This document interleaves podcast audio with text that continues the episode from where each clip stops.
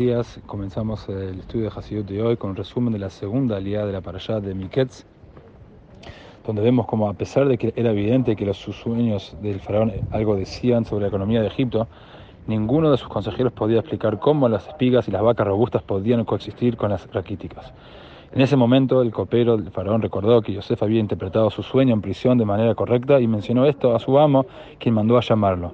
Yosef interpretó la existencia simultánea de los dos robustos, de los años robustos y los raquíticos en el sentido de que se debía almacenar granos durante los años de abundancia para contar con ellos durante los años de hambruna. Como dice el versículo, me paró el Yosef, Jalom Jalanti Upotel enotó, dijo el faraón a Yosef, tuve un sueño pero no hay nadie que pueda interpretarlo. Explica el Rebbe en el Kutesijo tomo 1 que los sueños de Yosef y el faraón llevaron el exilio del pueblo judío en Egipto. El exilio fue causado por los sueños porque el exilio mismo es como un sueño. En los sueños pueden coexistir situaciones conflictivas y contradictorias. De forma análoga, nuestro comportamiento en el exilio parece hipócrita. El altruismo y el egoísmo coexisten casi simultáneamente. Podemos pensar que no estamos siendo honestos con nosotros mismos.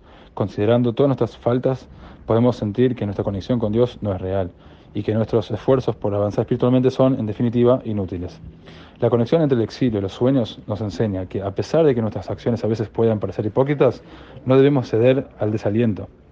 Debemos intentar vivir en la forma más consistente posible y no rendirnos ante errores momentáneos.